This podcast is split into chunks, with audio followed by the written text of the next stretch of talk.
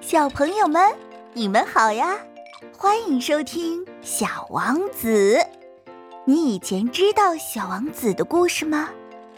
小王子啊，是法国作家圣埃克苏佩里在一九四二年写的，他可有名了，全世界的小朋友都很喜欢。我想你肯定也会喜欢的。今天呢，我给小朋友讲的是《小王子》的第一部分。给我画只小羊吧。你知道谁要画只小羊吗？快来听听吧。我六岁的时候看过一本描写原始森林的书，书名叫《真实的故事》。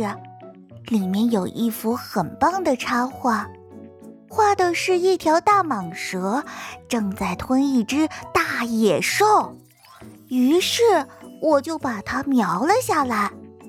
我把我的第一幅画拿给大人们看，问他们：“我画的是不是很可怕？”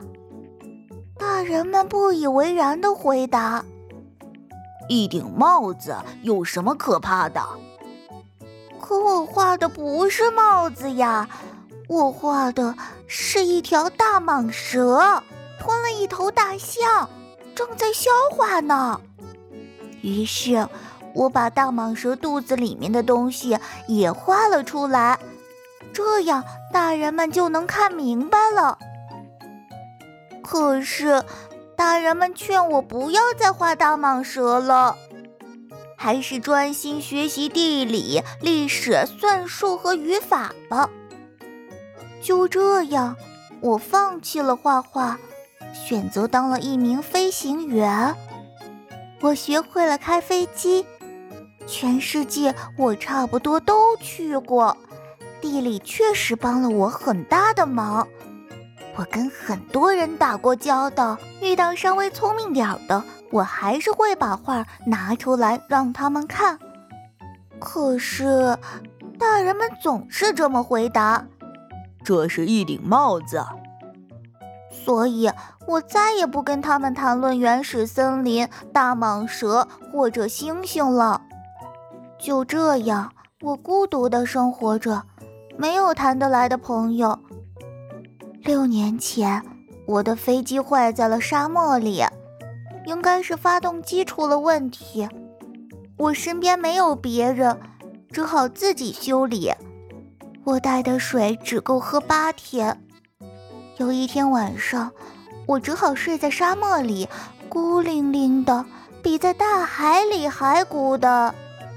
第二天早晨，一个奇怪的声音在喊我，我吃惊极了。一个小小的声音说。请你给我画只小羊吧。啊，给我画一只小羊！我咕噜一下爬了起来，就像被雷击中了一样。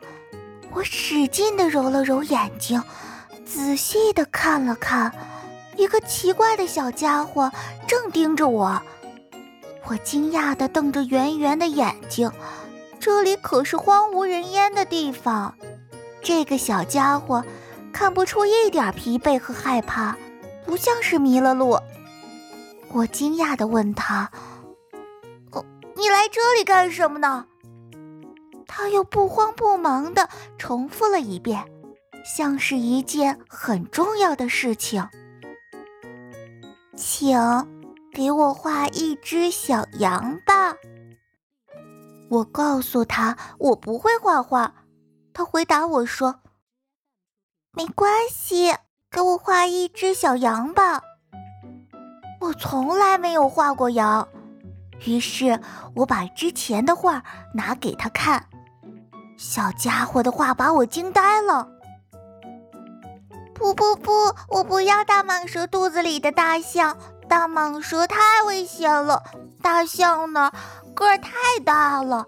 我的家可小了，我只要一只小羊，给我画只小羊吧。没办法，我只好给他画了一只小羊。他专心致志地看着，说：“我不要这只小羊，它病得太重了。你给我重新画一只。”我只好又画了一张。我的这位朋友天真的笑了，客气的拒绝道：“呵呵，你看，你画的不是小羊，是头公羊，还有犄角呢。”于是我又画了一张。跟前几张一样，又被拒绝了。这只羊太老了，我想要一只能活很久的绵羊。我有点不耐烦了，因为我着急要修理发动机。于是，我胡乱的画了一张，随口说：“这是一只箱子，你要的小羊就在里面。”让我惊讶的是，这位小评判员。竟然脸上乐开了花，呃，这正是我想要的。你说，这只小羊会吃很多草吗？为什么这样问呢？因为我的家很小很小。行了行了，我给你画的就是一只很小很小的羊，再小的地方都能养活它。他低着头贴近这张画。它不算小，瞧，小羊睡着了。就这样，我认识了小王子。我费了好长时间才弄明白他是从哪里来的。小王子问了我好多问题，但是我提出的问题，他好像没听见似的。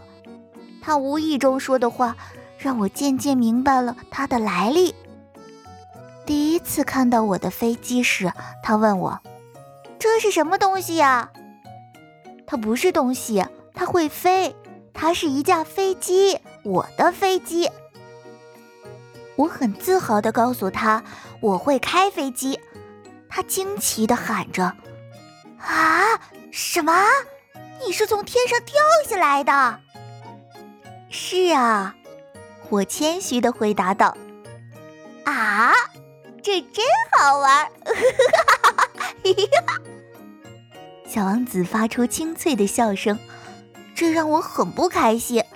我不希望别人嘲笑我的不幸。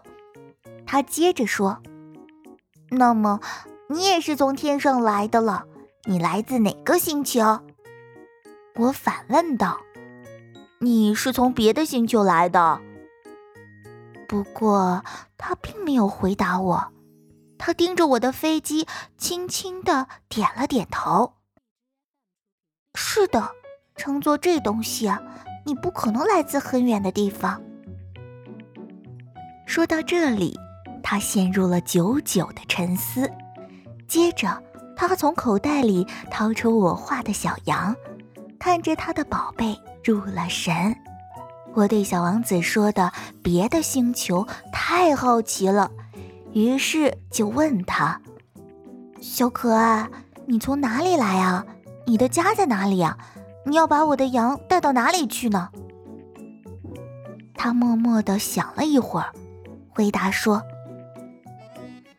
还好你给了我这只箱子，晚上可以给小羊当房子。